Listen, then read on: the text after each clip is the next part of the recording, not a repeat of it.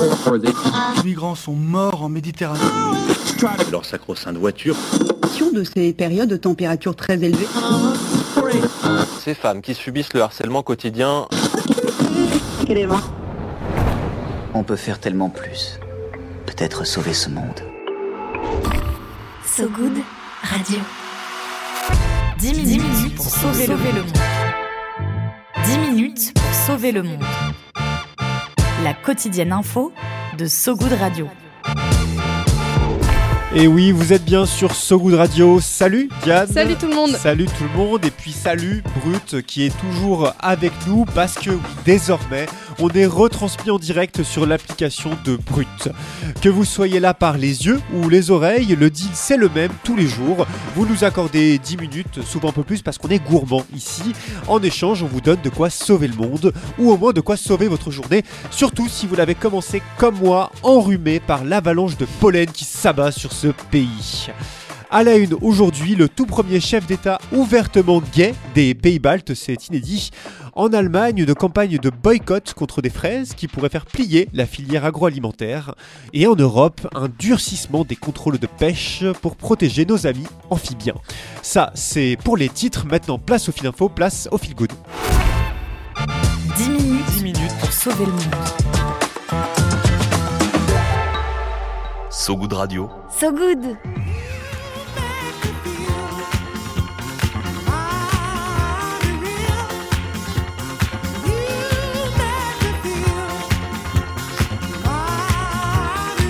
You Make Me Feel de Sylvester, un son high energy disco de 1978 qui a écumé nos soirées, euh, qu'on le veuille ou non. Pionnier en matière de musique électronique, symbole de la culture gay américaine de la fin des années 70. C'est ce genre de musique qui pourrait bientôt résonner dans les rues de Riga, la capitale de la Lettonie car dans ce pays balte du nord-est de l'Europe, la Seima, le parlement letton, vient d'élire son nouveau président, Edgars Rinkevich, un homme de 49 ans, devenu le tout premier chef d'État ouvertement gay des pays baltes, territoire composé de la Lituanie, de l'Estonie et de la Lettonie.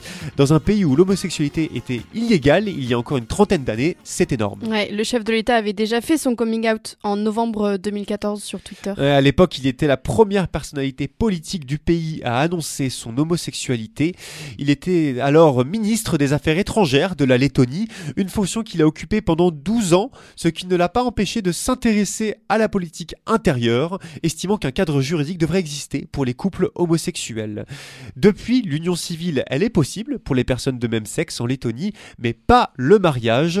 Désormais chef de l'État, Edgar Zrinkevich a déclaré qu'il ne comptait, cela dit, pas imposer un agenda caché, mais qu'il visait simplement plus d'ouverture et de diversité dans le pays. De toute manière, en Lettonie, le rôle du président, il est largement cérémoniel. Depuis les résultats des votes euh, mercredi, beaucoup se demandent si le chef de l'État lettonien est le premier chef de l'État ouvertement gay ouais, d'Europe. La question à un million, un million d'euros, j'ai vérifié et en effet, on peut le dire, si on parle du rôle de président, en tout cas, Edgar Zrinkevich est bel et bien le premier président ouvertement gay d'Europe, ça en jette. Ceci étant, plusieurs personnes ouvertement homosexuelles ont déjà été élues au poste de Premier ministre sur le vieux continent. C'est le cas de l'Irlandais Léo Varadkar, du Luxembourgeois Xavier Bettel, ou plus près encore de la Lettonie, le Serbe, le Serbe Anna Branabic. Mais dans un pays comme la Lettonie, où le respect des critères d'égalité des personnes homosexuelles et transgenres n'est que de 24% selon l'index Rainbow Europe, c'est un vrai espoir de reconnaissance pour la communauté LGBTQ.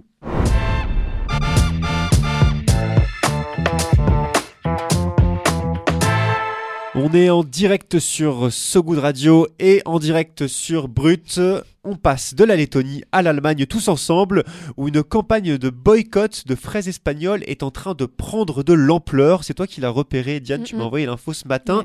Tout a commencé, euh, si je me trompe pas, avec l'association allemande Compact, qui a lancé sur Internet un appel pour intimer les supermarchés allemands, comme Lidl, Aldi ou Ekeda, de ne plus vendre, Edeka, pardon, de ne plus vendre de fraises espagnoles. Des fraises dont la culture assécherait la Doñana, un parc national situé au sud de l'Espagne, en Andalousie. Plus de 156 000 citoyens ont déjà rejoint la campagne. L'association allemande Compact estime que le seul moyen de faire pression sur la Junta de Andalusia Euh, enfin, C'est l'un des seuls ouais, moyens, c'est- ouais. Le seul moyen ouais, de faire pression sur la Junta de Andalucía qui gouverne du coup la région de, de l'Andalousie. Et ouais, l'association euh, Compact dénonce le pompage illégal de l'eau issue du parc national de, de Doñana, ce, qui, ce que nient les agriculteurs euh, concernés. Une irrigation qui permet de faire pousser des fraises dans une région très aride, et ce, même en hiver, rappelle au quotidien espagnol El Mundo Frederique Graven- Gravenhorst, responsable de campagne de Compact. Selon lui, le risque de sécheresse de- dans, dans le parc national est alarmant, doublé des effets du réchauffement climatique, bien sûr. La responsabilité de l'Allemagne est significative selon Frédéric, le pays étant le principal client de l'Espagne en matière de fraises. Ouais, la province de Huelva, où se trouve le Doñana, s'avère être la plus grande exportatrice mondiale de fraises. 30% des fruits rouges de l'Union européenne y sont produits. C'est absolument pharaonique. D'après Reuters, le gouvernement régional prévoit de légaliser l'irrigation autour du parc national, alors même que les scientifiques alertent de son état critique, avec des lagons asséchés et une biodiversité en déclin. La pétition continue en tout cas à prendre de l'ampleur. Les distributeurs allemands, eux, restent pour le moment silencieux.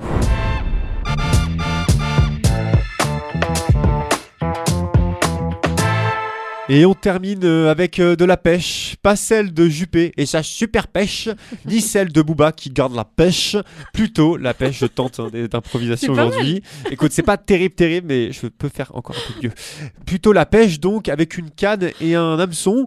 Enfin non, ça c'est l'image que les lobbies de la pêche veulent vous donner. La réalité c'est plutôt de grands bateaux avec des filets longs comme des terrains de foot qui raclent les fonds marins. Et bien cette pêche qui engendre de la surpêche, elle va voir ses contrôles se durcir suite à une décision de l'Union européenne. Après des années de négociations euh, pénibles, le Conseil de l'Union européenne et le Parlement sont parvenus à un compromis ce mercredi pour mieux surveiller les gros pêcheurs. Ouais, c'était des négociations qui ont été âpres selon plusieurs euh, informateurs. Et parmi les mesures envisagées suite à ces négociations, il y aura sûrement des caméras à bord pour contrôler désormais l'activité des navires de 18 mètres ou plus, une traçabilité accrue des mouvements des navires, ainsi que des contrôles plus stricts sur les captures par un système de carnet de bord électronique. Les ONG environnementales se félicitent de la décision qui aura pris 5 ans à être peaufinée la question des marges d'erreur dans les prises étant sujette à débat, du genre euh, si tu as 10 dauphins dans le filet filet pour 100 tonnes de thon, est-ce que ça passe ou pas? Finalement, la marge de tolérance sera fixée à 10% par espèce, 20% que cela dit si les prises, si les prises n'excèdent pas 100 kg. Le texte, lui, doit encore être approuvé par les États membres et les eurodéputés.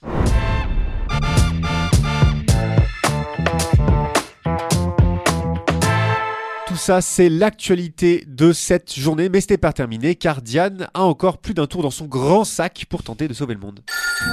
L'appel du good. Allô L'appel du good. Allô, j'écoute À So Good Radio, on donne euh, la parole à des personnes qui essaient de faire la différence à leur échelle en s'engageant dans des projets ou des associations. Et plus que quelques jours avant le début de la traversée de Swim for Change du 3 au 17 juin, cinq nageurs et nageuses traverseront la Méditerranée de Marseille à Barcelone pour sensibiliser à la protection des écosystèmes marins. C'est une belle baignade. oui, une belle baignade, ben longue baignade. So Good suit ce projet et vous propose euh, d'écouter les différentes associations qui gravitent autour de Swim for Change. Aujourd'hui, on écoute Patrice avec son, applica- son application Trash Spotter. Bonjour So Good Radio, je m'appelle Patrice et je suis cofondateur de Trash Spotter. C'est une appli qui permet à chacun d'agir concrètement pour protéger l'environnement.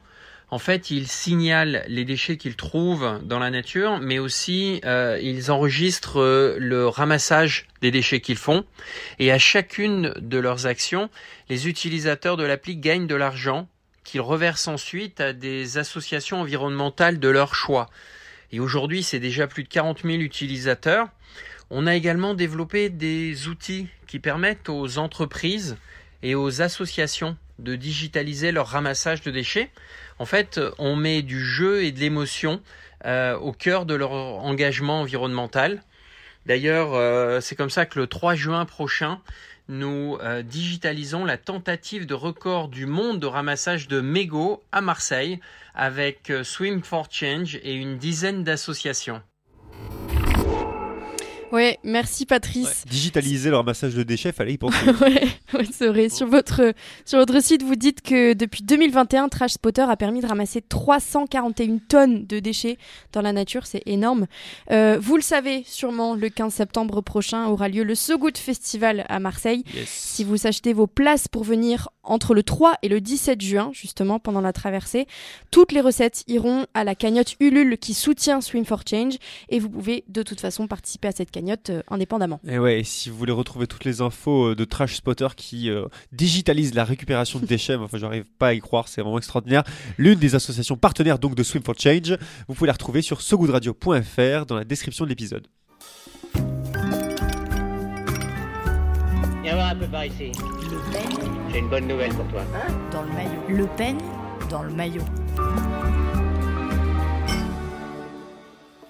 Décidément, ce petit bruit de percussion à la fin est délicieux. On continue ce journal et parce qu'on vous rêve au bord de la piscine, le stress vous glissant sur la peau, la coiffure impeccable et le cerveau garni, garni oui, comme un banquet de Gaulois rempli de ripaille, je l'ai dit, c'est l'heure de ton peigne dans le maillot, Diane. Pour s'endormir un peu moins con, le pain dans le maillot, c'est le moment où on se donne des trucs à savoir, des recommandations en tout genre, même si euh, je suis pas ta daronne, je te fais pas la morale, comme dirait une grande dame, qu'on soit bien d'accord. Quelle citation Aujourd'hui, euh, je vais vous parler d'un livre de photos. Ça s'appelle Rad. C'est du photographe nantais Guillaume Blot aux éditions Gallimard. Il est beau le bouquin. Rad, ouais, il est magnifique. Rad, c'est l'argot pour définir le bar de quartier, le bistrot du coin. Ce livre, Rad, c'est littéralement un enchaînement de photos euh, sur papier glacé, pas d'intro, directement euh, des clichés, parfois quelques doubles pages pour montrer la France des bistrots, ses patrons, patronnes et habitués. Guillaume Blot montre les moments de vie dans ce qu'il décrit comme, je cite, des espaces en voie de disparition. Effectivement, selon l'INSEE, il y avait plus de 200 000 troquets en France dans les années 60, pour à Ah peine ouais. 40 000 en 2016, ce qui leur vaut d'ailleurs d'être en lice aujourd'hui, euh, les bistrots, pour être inscrits au patrimoine immatériel culturel Ah ouais, français. rien que ça, waouh. Et le photographe euh, documentaliste euh, y expose depuis 2016 ce qu'il appelle des univers populaires. Ouais, il en a fait des bars Guillaume Blot. Sa maxi tournée a duré 4 ans. Plus de 200 établissements visités, détaillés sur une carte à la fin du livre. Des dizaines de profils différents. Je cite philosophe arabe, vieux cadre fatigué, jeune chômeur dynamique, force vive de la nation. Ce sont les mots de Pierre Adrien et Philibert Hume, inspecteur du guide Michelin, qui ont écrit la préface du livre et qui disent que, je cite, Blot va au rad comme un saumon remonte à la source. Le peuple des bars, il l'aime d'un amour plein et entier. Rad, super. ce sont 170 pages qui font plaisir, ça fait sourire, c'est poétique, c'est simple, c'est parlant. Et puis pour les Parisiens et Parisiennes qui nous écoutent, euh, Guillaume Blot aura une exposition au Floréal Belleville dans le 20e arrondissement du 6 au 11 juin. Un rat de, de Guillaume Blot qui a dû en boire des godets hein, pour aller au bout de son bouquin. Bravo, bravo à lui. À retrouver donc Rad aux éditions Gallimard en librairie depuis le 25 mai. Merci Diane. C'est la fin du journal, mais juste avant un petit point météo. La météo de So Good Radio. La météo de So Good Radio. Et oui, vous l'attendiez, la météo de So Good Radio, les températures sont en hausse en ce début de juin. Selon un rapport d'aujourd'hui, euh, selon un rapport de l'Agence internationale de l'énergie, les énergies renouvelables devraient représenter 4500 gigawatts de puissance d'ici 2024. Une croissance équivalente à la production électrique des États-Unis et de la Chine réunis.